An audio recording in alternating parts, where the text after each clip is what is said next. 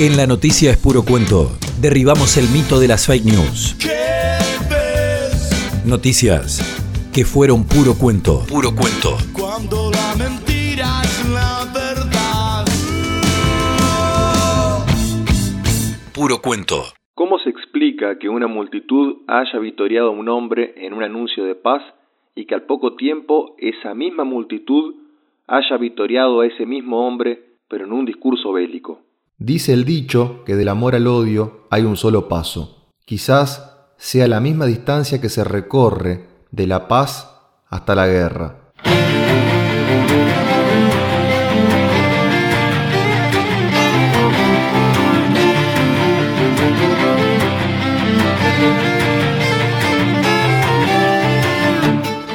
En 1917, el presidente Woodrow Wilson anunció que los Estados Unidos iban a entrar en la Primera Guerra Mundial.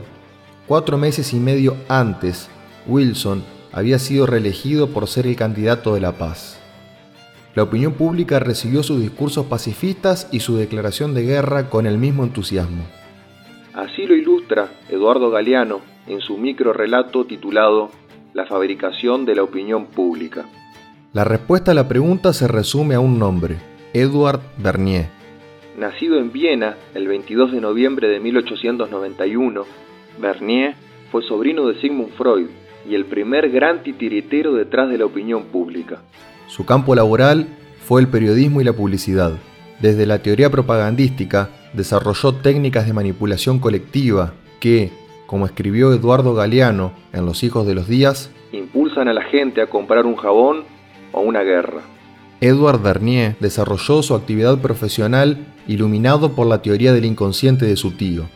La prueba irrefutable es su libro titulado Propaganda, publicado en 1928. Bernier aplicó el psicoanálisis a la publicidad tras leer las conferencias introductorias generales de Freud y se sintió fascinado por la idea de que fuerzas irracionales impulsan nuestro comportamiento y se preguntó si podría utilizar esas fuerzas para vender productos para sus clientes. En 1917, Bernier trabajaba para el gobierno de los Estados Unidos. Wilson llegaría a la presidencia después de haber hecho campaña diciendo que Estados Unidos no entraría en la guerra contra Alemania.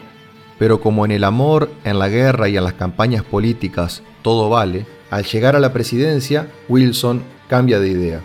Solicita los servicios de Edward Bernier para conformar, según se estima, la primera agencia de relaciones públicas. Durante el conflicto bélico que después sería conocido como la Primera Guerra Mundial, crea el Comité para la Información Pública, después conocido como Comité Krill. El jefe de Estado fue invirtiendo considerables recursos con el objetivo de cambiar la mentalidad del pueblo estadounidense. Hasta ese momento, reticente a que el país se involucrara en el conflicto bélico. El Comité Krill empieza una campaña de demonización contra los unos germánicos repetida hasta el hartazgo. Usan el cine, clave en ese momento, y a actores famosos que se suman con su popularidad. Así fue que la población fue haciéndose la idea que Estados Unidos debía involucrarse en la guerra europea para llevar la democracia y la libertad a Europa. El pueblo que antes había votado contra la guerra se había convertido en guerrero. La realidad no es lo que es, sino lo que te digo que es. Cuando la guerra terminó, Bernier reconoció públicamente que habían sido inventadas las fotos y anécdotas que encendieron el espíritu bélico de las masas.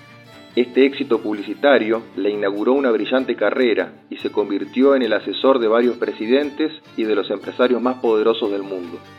Después, en 1919, Wilson sería galardonado con el Premio Nobel de la Paz por su impulso a la Sociedad de Naciones y por la promoción de la paz después de la Primera Guerra Mundial mediante el Tratado de Versalles. Pero antes de eso, había constituido la prueba cabal de que de la paz a la guerra existe una distancia que se puede recortar en un atajo denominado la fabricación de la opinión pública.